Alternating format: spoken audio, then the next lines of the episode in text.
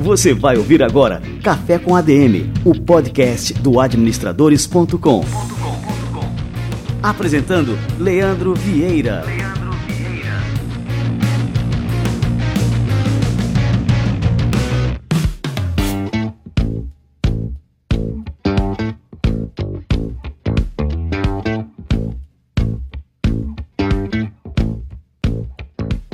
Está no ar o Café com a DM, a sua dose de cafeína nos negócios. Estamos começando agora o nosso episódio de número 73 e hoje eu vou trazer simplesmente aqui no nosso Café com a DM o S da sigla HSM. Você já ouviu falar na HSM, cara? Quem gosta de negócio, quem quer aprender sobre negócio, não tem como não conhecer a HSM. Uma das principais publicações sobre negócios no Brasil uma das referências, uma das referências da minha vida. Depois eu conto um pouquinho dessa história aqui. Enfim, o José Salib Neto é um dos fundadores da HSM e vai estar presente aqui no Café com a DM daqui a pouquinho. Antes de mais nada, quero desejar a todos os ouvintes do Café com a DM um mês de março espetacular. A gente aqui no administradores.com, desde antes, desde antes do, do, ano novo, desde antes do dia 1 de janeiro, a gente já está acelerando. E estamos mais acelerados ainda. É, aqui com a gente não tem essa história que ano só começa depois do carnaval, só começa em março. Não, isso é balela. O ano pra gente começa todo santo dia. E o nosso ritmo é acelerado, é com cafeína mesmo. Então quero desejar a você um mês de março espetacular, acelera, bota pra moer e continua acompanhando a gente que a gente vai trazer todas as semanas, como sempre, um conteúdo fantástico para inspirar você, trazer insights, ideias, enfim, para você continuar avançando nos seus projetos e nos seus negócios. Caramba, acabei de olhar aqui, entrei para ver como é que estavam os números do Café com a DM, tô impressionado, já passamos de 27 milhões de downloads de todos os episódios anteriores, os 72 episódios anteriores do Café com a DM. E eu não deixo de me impressionar com esse alcance desse negócio aqui, cara. Eu faço sem nenhuma pretensão. É, como eu sempre falo para vocês, falei aqui pro Salib na entrevista que eu, eu gosto de aprender com essa turma que pinta por aqui todas as semanas. Então, para mim é um prazer, mas assim, quando eu paro para olhar os números, eu realmente me assusto, me surpreendo muito. Eu não esperava tamanha repercussão. Mas sinal que a galera tá curtindo, tá fazendo a diferença. E para você que tá curtindo realmente o Café com a DM, deixa o seu comentário aí, avisa pra turma, comenta, compartilha, segue o Café com a DM no seu aplicativo de celular. Isso é super importante para você, ó, quando sair o episódio, você vai receber uma notificação, você vai ouvir em primeira mão assim que for lançado cada novo episódio aqui do Café com a DM. E dando sequência aqui ao nosso programa de hoje, vamos receber o nosso querido Wagner Siqueira, presidente do Conselho Federal de Administração, e o nosso quadro Somos ADM. Você vai ouvir agora Somos ADM, com Wagner Siqueira, presidente do Conselho Federal de Administração.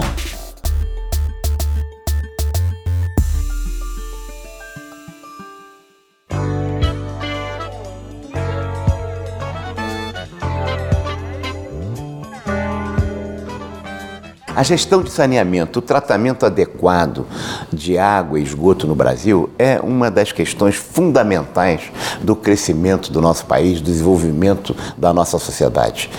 É, em verdade, que se nós pensássemos que tivéssemos aplicado o que foi aplicado nos últimos anos nas ditas empresas campeãs, nós talvez estivéssemos com todos os municípios brasileiros com a questão resolvida de água e esgoto. Isso é uma questão crítica. É problema de dinheiro, sim, mas é fundamentalmente problema de gestão. Nós queremos é agregar o Conselho Federal, traz o GESAI como um sistema de governança, de gestão dos sistemas de águas e esgotos, como uma contribuição que a nossa profissão faz à sociedade brasileira para, através dessa ferramenta, desse processo de gestão, num processo de diagnóstico, mas também de educação, quer dizer, de formação de quadros em gestão, visando valorizar, dignificar, mas acima de tudo, realçar o papel fundamental que a gestão tem em relação à questão ambiental, à questão da água, à questão do esgoto. É um problema de engenharia, sim, claro, mas é fundamentalmente um problema de gestão. E é essa contribuição que o Conselho Federal traz para contribuir para que a gente saia dessa chaga, desse karma, dessa dificuldade enorme que a sociedade tem de não resolver essa questão que faz com que as doenças aumentem, os custos aumentem, enfim, todas as, as mazelas que são produzidas pelo maltratamento de esgoto e de água, de saneamento em geral no nosso país. Você ouviu Somos ADM, com Wagner Siqueira, presidente do Conselho Federal de Administração.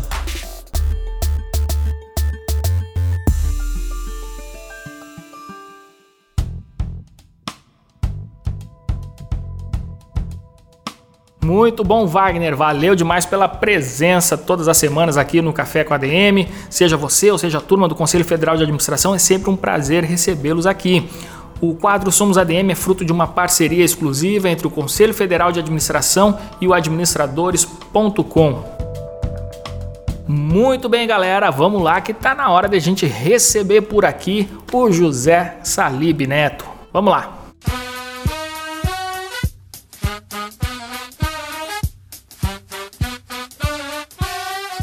José Salib Neto é cofundador da HSM e agora está à frente, junto do Sandro Magaldi, de uma nova iniciativa, a Salib Magaldi Gestão Revolucionária, uma verdadeira boutique de conhecimentos para transformar pessoas em empresas. E hoje eu tenho a satisfação de receber essa fera, que é uma lenda viva da gestão do Brasil, no nosso Café com a DM. Salib, seja muito bem-vindo. É, bom dia, é um prazer estar aqui com vocês para falar do que eu mais gosto, que é, é gestão. Muito bom. Salib, pô, eu fico emocionado sempre quando eu recebo é, uma pessoa aqui que fez parte da minha formação. E você, diretamente e indiretamente, é uma dessas pessoas. Quando eu era estudante de administração, isso eu vou me reportar aí a 99 por aí. Acho que em 2000 eu tive acesso à primeira revista HSM da minha vida. E aquilo ali foi assim um impacto profundo na minha vida. Logo eu virei assim, eu era tipo um representante na faculdade da HSM. Eu vendia assinatura para todo mundo. Cara, você tem que assinar, tal. Acho que tinha até alguma promoção, né, na época de é, para quem sim, captava sim, novos assuntos. E eu era um desses caras ali, um dos evangelizadores aí da HSM, que fez parte e faz parte da minha vida até hoje. E, enfim, eu queria que você contasse um pouco dessa história, Salib, da sua história de vida. Como é que foi é, fundar a HSM? Como é que surgiu a HSM? Bom, é, eu havia feito o MBA nos Estados Unidos, né? Uh, eu fui para os Estados Unidos através do tênis, né? Eu era tenista, meu sonho era ser tenista profissional. Aí a carreira de tenista, uh, eu cheguei até um ponto que eu precisava tomar uma decisão, não queria apostar minha vida inteira em ser profissional. A hora que eu senti que seria muito difícil, eu resolvi terminar a faculdade. Eu joguei tênis pela Universidade da Carolina do Sul. E depois de alguns meses, né, eu e o, o Harry, que é o H da HSM, é, queríamos fazer algum negócio juntos, né? E aí ele foi convidado para um seminário, né, internacional. Ele ele perguntou para mim o que eu achava da ideia de fazer entrar nessa área de conhecimento. Eu tinha acabado de voltar dos Estados Unidos e estava fresco com as ideias de gestão. Ah, exploramos o negócio, viu, vimos que era um negócio bem interessante, ainda mais naquela época que o Brasil não tinha acesso a tanto conhecimento de gestão, não existia internet, essas coisas, né? A gente sentiu que com as nossas habilidades de marketing, né, mais do conhecimento geral, que poderia ser um bom negócio, né? Então, isso aconteceu há 31 anos atrás. A marca continua firme e forte, é uma coisa que me dá muito orgulho, né?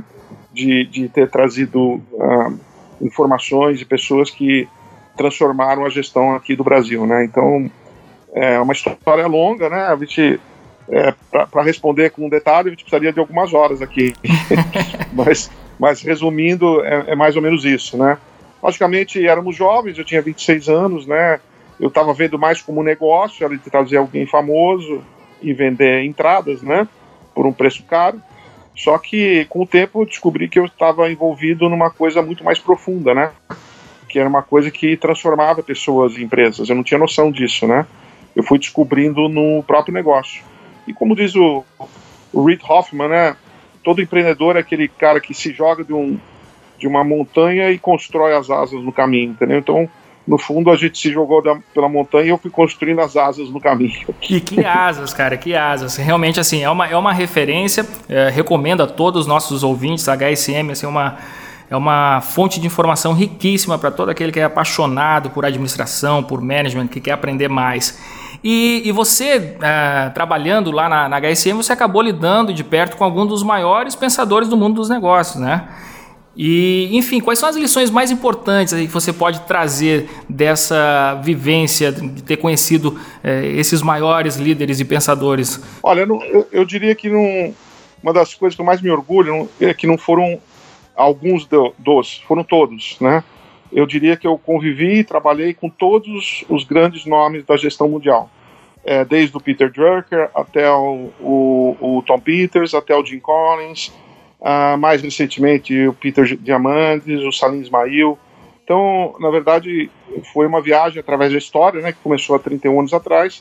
Muita coisa mudou no meio do caminho, né? E, e foram vários aprendizados, né? Uh, inúmeros, né? Eu, eu ainda tenho como referência o Peter Drucker, que é uma que eu digo que é a, é a base da gestão, né? São os pilares da administração de empresa. Eu acho que muitas empresas e pessoas que não entendem Peter Drucker têm as suas carreiras é, de, feitas de uma maneira curta, né? E eu, eu recomendo todos que, que queiram saber de gestão que entendam o que é o pensamento do Peter Drucker, né? Que realmente te dá aquela aquela sustentação para você poder crescer em qualquer tipo de negócio, desde um, de uma área, uma empresa na área financeira até uma startup, até uma indústria, né? E porque ele realmente era uma pessoa totalmente diferenciada. Mas foram muitos aprendizados, né, através dos anos, né, a gestão mudou muito, né, o que era importante nos anos 80 não, começou a deixar de estar importante nos anos 90, uh, ah, alguns conhecimentos simplesmente foram perdidos, alguns palestrantes não evoluíram, outros evoluíram bem, por exemplo, o Philip Kotler sempre teve na crise da onda, é, ele foi a pessoa que realmente criou o marketing como ciência e ele permanece ainda na liderança acadêmica do pensamento de marketing, né? Então são, são, são milhares de aprendizados, né? Se você imagina que eu convivi com. Eu estava tentando fazer um número, eu diria que são mais de 700, 800 palestrantes diferentes que eu tive convivência nesses últimos 31 anos. Então a, o, a quantidade de aprendizado é muito grande, né? Desde a, dos pilares até, até a profundidade no marketing, com o Theodore Levitt, né? Até a continuidade do pensamento do Peter Drucker, que é o Jim Collins, né?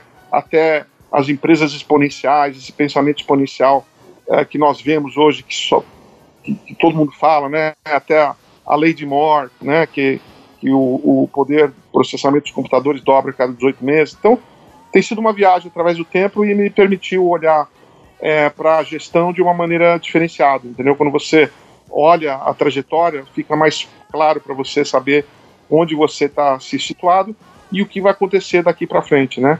E que foi, na verdade, resultado o resultado disso é o nosso livro, né, junto com o meu querido parceiro e amigo Sandro Magaldi, né, que é o Gestão do Amanhã. É, tudo que você precisa saber sobre gestão, inovação e liderança para vencer na quarta revolução industrial. Então, esse livro é resultado de todo esse trabalho que, que a gente fez durante 30 anos. O Sandro conviveu comigo durante 10 e teve uma carreira fora também depois e antes, né? Então, eu digo que as pessoas perguntam quanto tempo levou para para escrever esse livro, falaram, escrever nós levamos três anos, mas para pensar nós levamos 30, né? Então, então é, esse livro é o resultado de muito tempo, muita pesquisa, muito conhecimento, né? Nessa viagem maravilhosa que eu tive a oportunidade de viver.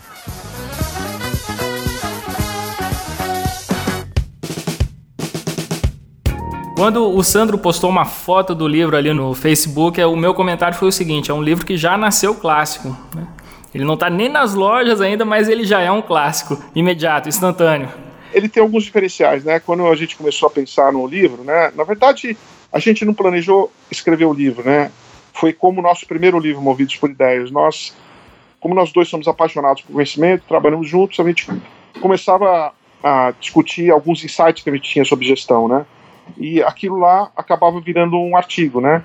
E depois a gente ia ver onde é que ia publicar o artigo, mas no fundo a gente fazia pelo prazer de fazer, né?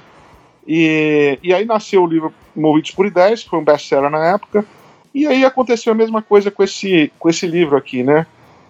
A, gente começou a discutir uma ideia, né? Que é, na verdade, uma coisa que me intrigava, que era a própria história da gestão, né? É, eu gosto muito, de novo, eu gosto de olhar para o passado para projetar o futuro.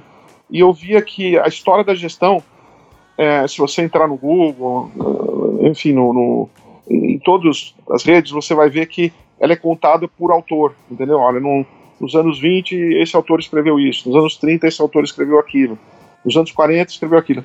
E na verdade, eu tenho certeza que esses livros, esses conhecimentos foram gerados por alguma razão, né? Como por exemplo, é, a gestão científica, ela foi é, gerada pela inversão do motor a vapor, né? Que antes do motor a vapor tudo era feito com, com mão e cavalo, e, e com a, a, vinda do motor a vapor é, iniciou-se processos de fabricação de, de, de, fábricas, indústrias, e que gerou o que nós conhecemos de gestão científica pelo Frederick Taylor, né? Então, uh, e a gente fez uma associação ainda com a própria criação do iPod, quer dizer, são dezenas de anos para frente, né? Então, o que, que o iPod tem a ver com o motor a? Tem tudo a ver, porque o iPod ele foi a primeira grande plataforma digital de conhecimento, né, de conteúdo né, que ligou os consumidores com os produtores de música, né? É, e isso transformou o que nós conhecemos hoje como gestão baseada em plataformas, que é, é, é, o que há de mais moderno em gestão hoje, né? As empresas todas de sucesso estão se transformando em plataformas, como por exemplo o Uber, que já veio como plataforma, o Airbnb, o Google, a Amazon, Apple e tantas outras, né? Então, uh, essa é a questão que mais nos agrada, né, de e fala assim, puxa, mas o que, que um aparelhinho de música tem a ver com uma máquina a vapor, né? Tem tudo a ver, porque esses acontecimentos e inúmeros outros acontecimentos que, que ocorreram nesse período aí de mais de 100 anos, eles transformam a maneira como as empresas são geridas, né? E, e quem não vê isso tem muito problema, né? Porque a, a empresa fica meio perdida no espaço, né?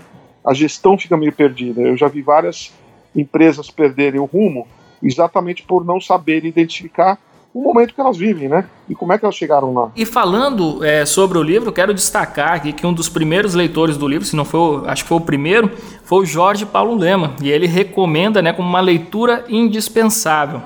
Legal, né? Esse endosso aí já diz tudo, né, Salib? Sim, é um endosso merecido, né? Todos que conhecem o Jorge Paulo sabem que ele é uma pessoa muito reservada, né? Ele não, ele não dá o nome dele para para nada, assim, como testemunha, um cara bem na dele, né? Mas é, eu tenho um relacionamento muito bom de anos com ele, né? Desde pequeno nós éramos parceiros de, de tênis, jogamos muito tênis juntos. E ele acompanhou a minha carreira e, logicamente, eu acompanhei a mega carreira dele, né? E sempre fui passando uh, os insights que eu fui desenvolvendo, tudo, até que chegou nesse livro aqui. E esse livro impactou bastante, principalmente no momento que o grupo dele está vivendo, né? O momento dele é, apesar de ter tido muito sucesso e continua tendo, mas está numa fase de transição. E toda transição gera desconforto, né? gera dúvidas né? sobre como é que vai ser o futuro. Então você pega, ele construiu mega empresas né? gigantes, né? e hoje você ser muito grande é um problema. Né? Você pega uma cultura totalmente voltada a resultado, né? a corte de custos, resultado. A gente vive hoje numa outra num outro mindset, né, que é um mindset de inovação, de criatividade, né, é, isso mexeu muito com ele, né, porque a gente começou a apresentar algumas soluções que ele não havia pensado, né, e ele ficou muito sensibilizado com o livro, e eu aproveitei e falei, bom, já que você ficou, que tal dar um endosso sobre isso? E ele deu com o maior prazer. Não só ele, como o William Uri também, né, que é o maior nome de negociação do mundo, como o Thomas Davenport, que é um dos caras que mais tem produzido os conceitos de gestão nos últimos nos últimos 15 eh, anos, né? E, e, a Cristiane Correia, autor do Sonho Grande, Walter Longo, grande empreendedor digital, um cara de, de, de publicidade, criação. Então é um livro que realmente é, tem se destacado, todos que leram gostaram muito, né? É um livro transformador e ele ajuda uh, as, os executivos, executivas, empresários, empresários a se situar nesse mundo, né? Que, da onde que nós viemos o que está acontecendo agora e para onde que nós vamos, né? A gente estudou muito isso, né? Foi um resultado de, de pesquisa bastante grande, né? Então estamos muito felizes com esse trabalho. Ô Salib, vocês falam bastante do, no livro sobre a quarta revolução industrial. Eu acho interessante trazer esse conceito aqui para os nossos ouvintes, que muita gente ainda não está por dentro aí. O que, que vem a ser essa revolução? Olha, é, a gente tem que, antes de falar da quarta, nós temos que ver as outras três. Né? Uh, o que foi a primeira revolução industrial? A primeira revolução industrial veio exatamente com a criação do motor a vapor.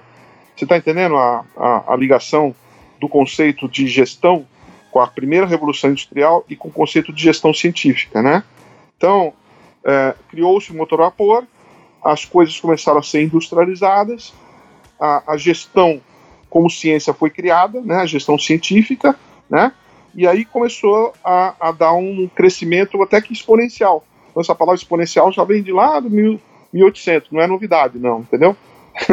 é a primeira máquina, que se você comparar a velocidade de uma máquina comparada a um cavalo ou de um braço, é uma velocidade exponencial, correto? Não? A economia começou a crescer muito com a fabricação, logicamente veio a eletricidade, né? E a fabricação em, em, em massa nos anos, nos anos 30, né?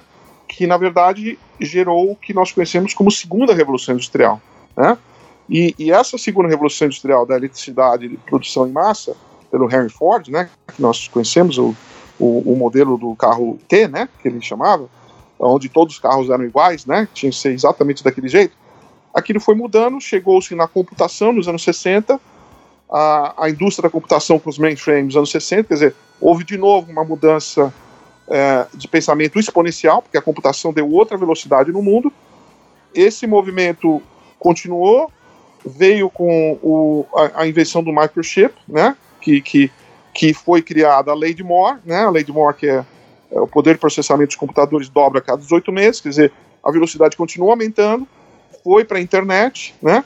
E aí o que aconteceu? Já nos anos é, 2000, começo dos anos 2000, é, a gente começou a notar, principalmente eu liderando o conteúdo da HSM, que os conceitos é, de ciência estavam entrando na gestão. Tanto que em 2006 a HSM fez em Nova York, ela se internacionalizou, ela foi para seis países e criou um evento chamado World Science Forum, né, o Fórum Mundial de Ciências, é, que era um evento focado em ciências, mais voltado à inovação. E qual foi a conclusão? Foi que essas ciências, como a biotecnologia, nanotecnologia, neurociência, robótica, inteligência artificial, essas ciências, eu não tinha a menor dúvida que elas iam entrar dentro da gestão, dentro do mundo da administração de empresas, né? E que era e essa ciência estava vista de uma maneira separada. Então nós criamos esse evento. Foi um evento que gerou o que nós conhecemos hoje como Singularity University, né? O, o Ray Kurzweil estava dentro. Ele era um cientista, ficou fascinado com a ideia de, de trazer esses tópicos de ciência para dentro do mundo. Essas ciências estavam começando a, a pegar força, né? Dentro do mundo da ciência, mas também dentro do mundo da gestão. É, a biotecnologia. Aí o que aconteceu? Nós começamos a ver a integração desse mundo de ciências, né, é, junto com o mundo físico e o mundo digital. Então foi, na verdade, a primeira vez, né, o que ocorreu nesses últimos anos, foi a integração do mundo físico, biológico e digital, que resultou no que nós conhecemos hoje como quarta revolução industrial. A, a quarta revolução, segunda revolução, terceira e primeira, elas não têm exatamente uma data, mas eles têm um período, né? Então essa quarta revolução industrial, na verdade, ela começou lá pelos anos é, 2000, entendeu? E ela está vindo com força agora, tanto que você vê as pessoas quase que enlouquecendo, falando de inteligência artificial, que, que os robôs vão acabar com todos os trabalhos da humanidade, essas coisas, tá, o mundo está chegando, mas isso foi um processo criado alguns anos atrás, isso não aconteceu à toa, entendeu? E eu tenho muito orgulho de ter sido um dos primeiros a, a notar isso como teria essa influência dentro das empresas, né? Através desse desse fórum. Eu tenho um folheto que eu que é a mala direta do evento que eu que eu apresento com muito orgulho para as pessoas dizendo, olha, é, a gente chegou isso lá atrás, né? Tanto que minha surpresa está acontecendo agora. Logicamente, a gente procurou é, nesse período da quarta revolução industrial trazer isso para um livro do que, que é essa quarta revolução industrial e como é que ela está mudando a gestão, tá certo? É, e o que fazer a respeito. Quais são as novas habilidades que os líderes precisam ter? Quais são as novas habilidades das pessoas que você tem que contratar para trazer para sua empresa? É, os modelos educacionais estão totalmente obsoletos. Então, como é que você vai poder se educar e educar outros nas suas organizações? Entendeu? Então, são vários temas, é, modelos de negócio totalmente diferentes do que a gente via lá atrás. Tá certo? Então, a gente procurou trazer tudo isso para o mundo presente e do que vai ser daqui para frente dentro desse contexto histórico. Então, assim, a gente pode caracterizar que o mundo está passando por mudanças, mudanças cada vez mais rápidas, né? E mudanças que acabam mudando a própria estrutura dos negócios. Qual que é o perigo para as empresas e para os profissionais é, que resistem a essas mudanças que estão em curso? O perigo é que as empresas acabam e os profissionais também, né? A gente viu aí eh, tombos é, espetaculares, como jamais a gente viu na história dos negócios, como por exemplo o da Nokia, né? Que perdeu em, em 7, 8 anos mais de 140 bilhões de dólares em valor de mercado, né? Uh, empresas que eram uh, destaques, estrelas como a Sony, como a Motorola, né? Com prêmios de qualidade, né? Com Blockbuster. Quantas vezes a gente não levou nossos filhos na Blockbuster? Até outro dia, ela não existe mais. Então, essas empresas ignoraram esse conhecimento, né? Eles ignoraram a, o que eu chamo a lei de Moore, né? Que é, que é de novo, né? o poder do processamento dos computadores é, dobra cada 18 meses, que no fundo essa é a velocidade, né? Eles ignoraram essa, essa velocidade achando que as coisas iam acontecer de uma maneira mais, mais lenta, né? E deu no que deu. Então, assim, nenhum profissional hoje pode ignorar essas forças. Eu diria que hoje, cada vez mais, os profissionais vão ter que ser mais cientistas do que jamais foram. Antigamente, você podia passar tudo para o CTO, né? Para o Chief Technology Officer, né? Ou diretor de tecnologia da empresa Hoje, as pessoas que não experimentam essas, essas novas tecnologias, que nos sentem na mão ou na cabeça, elas elas estão com sérios problemas a, a, acabar suas, suas empresas, suas carreiras também, né? Porque às vezes eu tenho visto muitos profissionais que acabam ficando velho porque perderam o bonde, porque acham que é velho não só de idade, mas de cabeça, né? Que a coisa ela não, não tem essa mudança drástica, né? Então cada vez mais as pessoas vão ter que estar, tá, os profissionais vão ter que estar tá ligados a tecnologias, entender de nanotecnologia, biotecnologia, neurociência, não dá mais para dar uma lidinha, entendeu? Você tem que ir a fundo nessas tecnologias, porque uma delas pode acabar com o teu negócio ou acabar com a tua própria carreira, entendeu? Bom, e a gente pode falar então assim que administrar hoje é muito mais é, do que lidar somente com os aspectos diretos e práticos da gestão. Acaba assim que a gente tem que ser como um líder empresarial até um pouco cientista, né? E acabar estimulando assim esse tipo de postura no, nos nossos times. O que, que, você acha? Não tem a menor dúvida, né? É, hoje é, a inovação sempre teve em pauta, né? Desde que nós nos conhecemos por gente, mas a velocidade que nós temos hoje chegou a níveis tão altos que se você não está pelo menos acompanhando essa velocidade, você acaba ficando para trás, né? Então, é, somente com conhecimento, com, com leituras, com, com lições práticas, né? Você usar, não adianta você falar que a robótica é, vai tirar os trabalhos se você nunca viu um robô na tua frente, entendeu? Então você tem que ver um robô, você tem que ver como é que funciona, você tem que ir para o Japão, onde a robótica está extremamente avançada, né? Por causa da, da população com a idade avançada, porque não, não tem mais cuidadores suficientes para cuidar dos velhinhos com mais de 100 anos, né? Os robôs vão ter que fazer esse papel. Então, uh, hoje, os executivos, executivas, uh, empreendedores, empreendedoras, vão ter que sentir na mão, ver como é que funciona. E, e, e o tempo todo, né? Uh, por um lado, você tem muito mais oportunidades hoje no, no, mundo que nós temos, por outro lado, a coisa ficou mais complexa também, né? Então, no fundo, o gestor ou gestora sempre tem mais coisa, nunca tem menos, né? Esse é o problema do. Por outro lado, pô, é um mundo fascinante, né? Com, com, com tecnologias que a gente jamais viu. Por exemplo, eu estou aqui falando com você, sentado num canto aqui no, no LinkedIn, falando com você é, via Skype, com som perfeito, né? Imagem perfeita, né? Então, são coisas que a gente não tinha antes, né? Que a gente tinha que. Imagina eu pensar em falar com você, com a linha, a linha caía, aquelas coisas todas, né? Então a gente vive num mundo de, como a gente escreveu no livro, né? A gente começa bem-vindo aos, aos melhores anos da sua vida. E depende de como você encara. Ele pode ser os piores também se você não, não seguir essas coisas que a gente está falando no livro, entendeu? Tem que saber surfar a onda, né, cara? Exatamente. tem que, não adianta ir para o mar e não saber surfar. Tem que agora você tem que não não basta ver os surfistas, você tem que aprender a surfar também.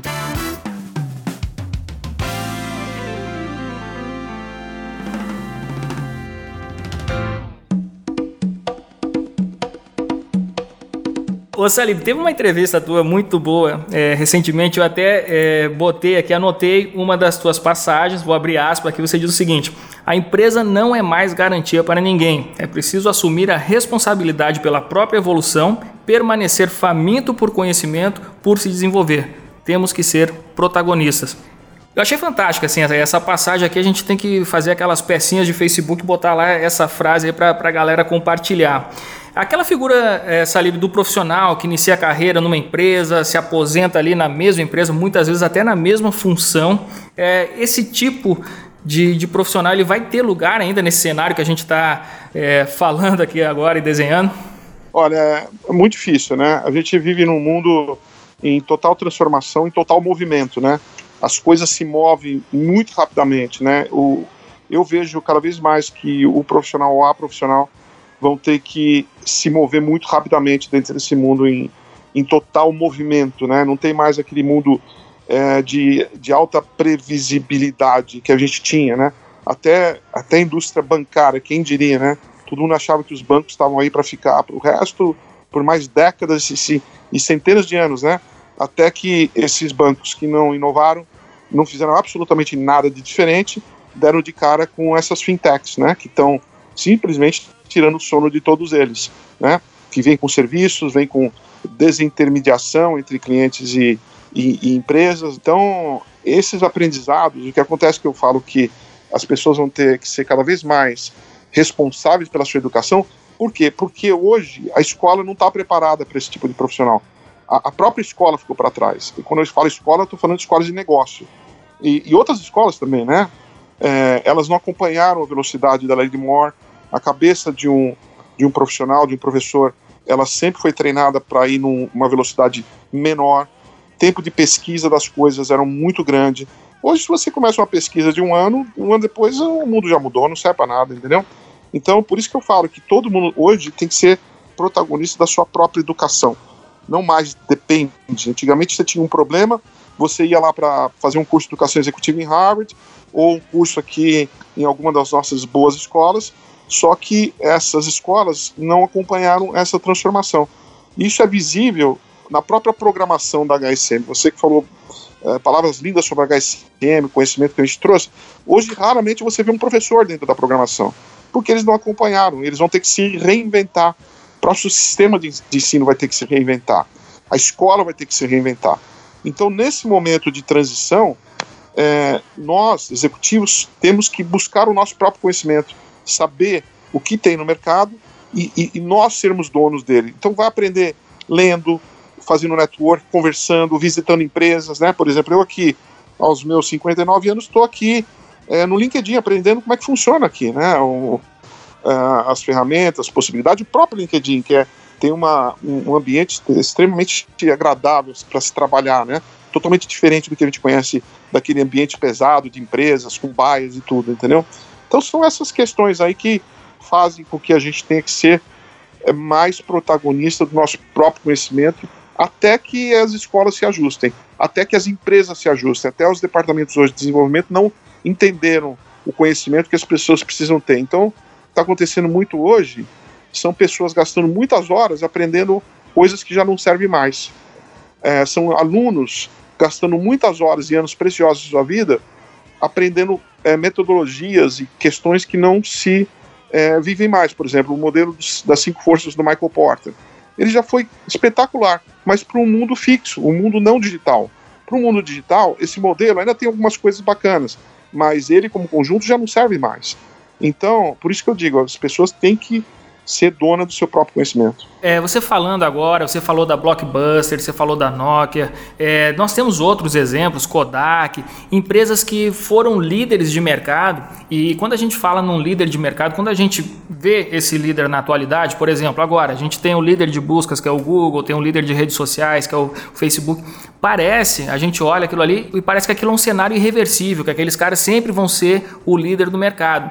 E a história mostra que não é bem assim, que sempre acontece uma reviravolta e esses líderes são, são ultrapassados.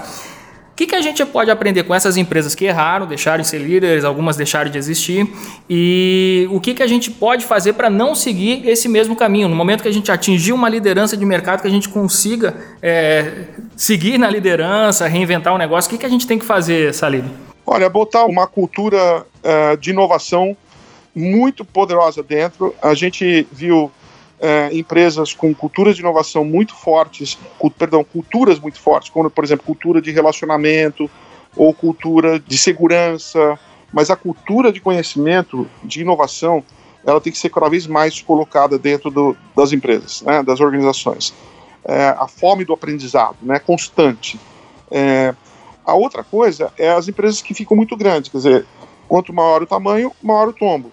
É, o Malcolm Gladwell, no seu livro Davi e Golias, fala: as empresas grandes, os Golias, eles não conseguem ver o que está do lado deles, né? Quanto maior eles ficam, eles têm dificuldade. Então, o grande desafio para as grandes organizações é se portar como pequenas organizações, é mudar o seu modelo organizacional, é não deixar com que muita gente fique trabalhe no mesmo lugar. Por exemplo, o, o Malcolm Gladwell fala da lei dos 150. Ele fala que nenhum lugar é muito eficiente quando tem mais que 150 pessoas, entendeu? Então, essas empresas vão ter que ser mais empreendedoras, vão ter que tomar muito cuidado com o tamanho que elas ganham, para não perder essa sensibilidade do mercado que faz com que elas evaporem. Né? Então não adianta nenhuma empresa estar tá garantida para o futuro, porque sempre tem algum empreendedor ou empreendedora no mundo com o seu celular vendo é, essas empresas com é, tamanha dificuldade de mobilidade, entendeu? E aí que eles entram para dar a grande mordida. E às vezes a grande mordida pode ser fatal, né? Bom, e me conta um pouquinho agora dessa união aí com o Magaldi, a Salib Magaldi, gestão revolucionária. Quais são os propósitos aí da empresa? O que, que vocês. Qual que é a missão da Salib Magaldi? Olha, a missão da Salib Magaldi é muito simples, é transformar pessoas em empresas, né? É, a gente, eu já venho com uma experiência aí de 30 anos convivendo, trabalhando com os maiores nomes da administração. Eu também ajudei a criar uma empresa que ainda dura e ela é relevante, né? Então, o conceito do do build to last está muito dentro de mim, né? O conceito da sensibilidade com as pessoas, né? Através dos meus anos na HSM, eu acabei transformando, muitas pessoas vinham pedir ajuda nas suas carreiras, né? E eu acabei transformando muita gente. Eu digo que um dos meus alunos mais, mais importantes, conhecidos, foi o Edson Bueno, que felizmente faleceu no ano passado. É, mas eu ajudei a sair de um, de um empresário meio caipira, né? A um empresário global, né? Ele ficou é, multibilionário. Digo, aí eu, quando ele ficou multibilionário, eu falei, ah, acho que você não precisa mais da minha ajuda. Apesar que ele, ele, precisava ter me ouvido em algumas coisas e talvez foi o que tirou a vida dele tão, uh, tão bruscamente. É, o Sandro vem com uma pegada também comercial de vendas, né? É, vem com o, a experiência do meu sucesso.com, que talvez é um dos maiores é, portais de empreendedorismo do Brasil. Ele conviveu durante alguns anos com os maiores cabeças do mundo digital e a gente sempre se complementou em tudo, né? É, o que eu falo e o que o Sandro fala são coisas diferentes, mas complementares. E o resultado está aí, é o nosso segundo livro. E nesse momento onde eu me desliguei da HSM e o Sandro do meu sucesso, a gente decidiu se unir porque nós dois, duas cabeças, pensam é, muito melhor que uma cabeça só, é, de uma maneira exponencial. Então estamos aí dando palestras, ajudando uh, empresas com, com as suas transformações, ajudando seus líderes com as suas transformações pessoais, porque não existe nenhuma transformação de empresa se você não transformar a própria pessoa que lidera aquela empresa, entendeu? Isso não existe. É, e é a razão de muitas é, fracassos em transformações. Porque as pessoas tentam transformar a organização, mas não transformam eles mesmos. Eles, eles, eles vão com o mesmo conhecimento que sempre tiveram. Então, é isso que nós estamos aí para ajudar. Então, no momento, eu particularmente muito feliz da minha vida, né, com, depois de tanto conhecimento adquirido, com mais tempo agora para me dedicar, para ir a fundo, porque você trabalha numa empresa no dia a dia, uh, o dia a dia te suga muito, né, e você não consegue aprender tanto quanto você gosta. Uh, e, uh. e né, você sabe disso, né? É você passa, verdade. Você passa às vezes metade do seu dia resolvendo o problema, né? E, e, então é um momento bem especial que eu acho que a gente pode uh, agregar e já estamos agregando bastante para os, no os, nossos é, pupilos. Eu não gosto de chamar de clientes, é, é para mim cliente é uma, uma linguagem um pouco fria, né? Eu gosto de chamar de pupilos, né? Porque eu acho que eu já andei com tanto mestre que eu posso ter lá um, um títulozinho de mestre também, né? Muito bom. Mas ó, eu sempre falo aqui que todas as semanas eu tenho assim ó, um MBA completo que eu tenho aqui, as, as, conversas, os profissionais que eu converso aqui no Café com a DM. É realmente assim, um privilégio muito grande ter, ter tido essa ideia né, de, de, criar esse podcast e poder conversar com essa turma que ensina tanto, que nem você está dando aqui uma, uma masterclass aqui pra gente aqui hoje. Legal. Ô, ô Salib, é, eu quero contar agora para o nosso ouvinte uma novidade aí que a gente preparou. Eu, você, o Magaldi e também a editora Gente. Aqui é uma promoção super bacana, galera. Que é o seguinte: você pode adquirir o livro Gestão do Amanhã, do Salib do Magaldi, com uma dedicatória exclusiva deles. Aqui eu vou passar o site para você poder adquirir esse livro com uma dedicatória exclusiva. Eu, particularmente, cara, eu gosto mais quando eu recebo um livro com ali, com, com a assinatura do autor, o autógrafo, né? Para mim tem um, tem um valor super especial. Então é o seguinte, entra aí, eu criei aqui um, um link encurtado, é adm.to barra gestão do amanhã sem acento. Beleza? Só entrar nesse site, adquirir o livro que vai aí com, uma, com o autógrafo do Salib do Magaldi e também um livro assim espetacular, aí, recomendado pelo Jorge Paulo Lema e agora por Leandro Vieira aqui do seu Café com a DM.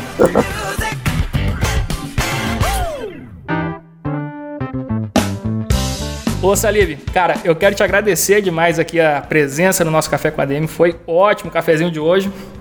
E é, deixar o convite aqui para outros, outros cafezinhos. Vamos tomar mais vezes aqui. Estou à disposição, muito bacana. Perguntas extremamente inteligentes, bem feitas. Deu para ver que você se preparou bastante. Um prazer estar falando com, com o teu público e, e compartilhando esse momento é, muito especial. E, e compre o um livro, porque o autógrafo é muito mais que uma tinta ele já vem com uma vibração extra, né? É verdade. Pode ter certeza, todo mundo que brinca fala assim, puxa, quem passou do teu lado sempre teve, deu alguma coisa certa. Então ele já vai vir com uma energia boa da gente, da gente com o autógrafo, muito mais do que, do que uma assinatura. Tá? Muito, muito bom. Então compre o livro. Perfeito, valeu demais, meu amigo.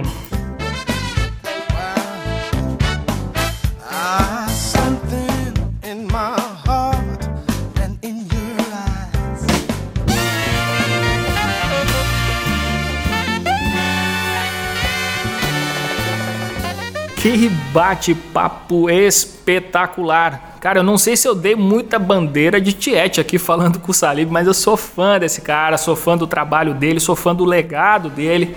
E esse é um cara que você tem que acompanhar de perto, ver o que ele está produzindo, ver o que ele está fazendo. Existem poucas pessoas como Salib, como Sandro Magaldi, pessoas que têm essa capacidade é, de enxergar toda a nossa história, a história da administração e projetar o futuro. São pessoas que conseguem enxergar o que está lá na frente e dizer para as outras: olha, o que está acontecendo, o que vai acontecer é assim, assim, assado e vocês devem se preparar dessa forma. Então acompanhe. Aqui a dica do livro aqui é fantástica, Gestão do Amanhã. Entre em adm.to barra Gestão do Amanhã para comprar esse livro autografado por essas duas feras. Eu já estou fazendo isso agora mesmo porque eu faço questão de ter esse livro Quero ler o quanto antes, mas faço questão de ter esse livro com o autógrafo desses dois caras, essas duas feras, José Salib Neto e Sandro Magaldi, dois caras que eu sou realmente fã. Beleza, galera?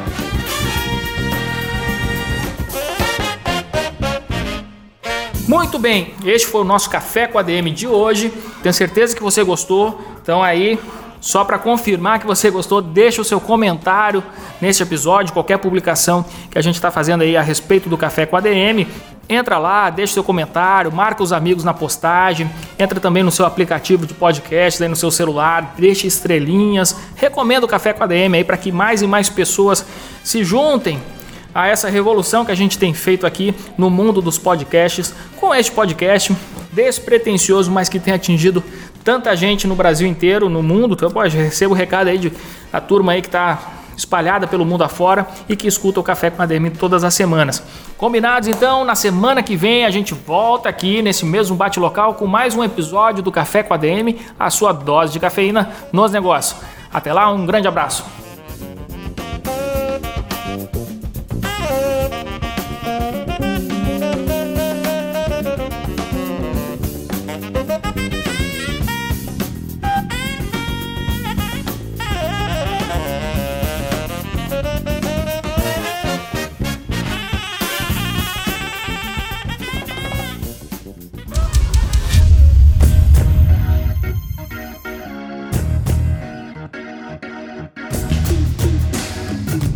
Você ouviu Café com ADM, o podcast do administradores.com.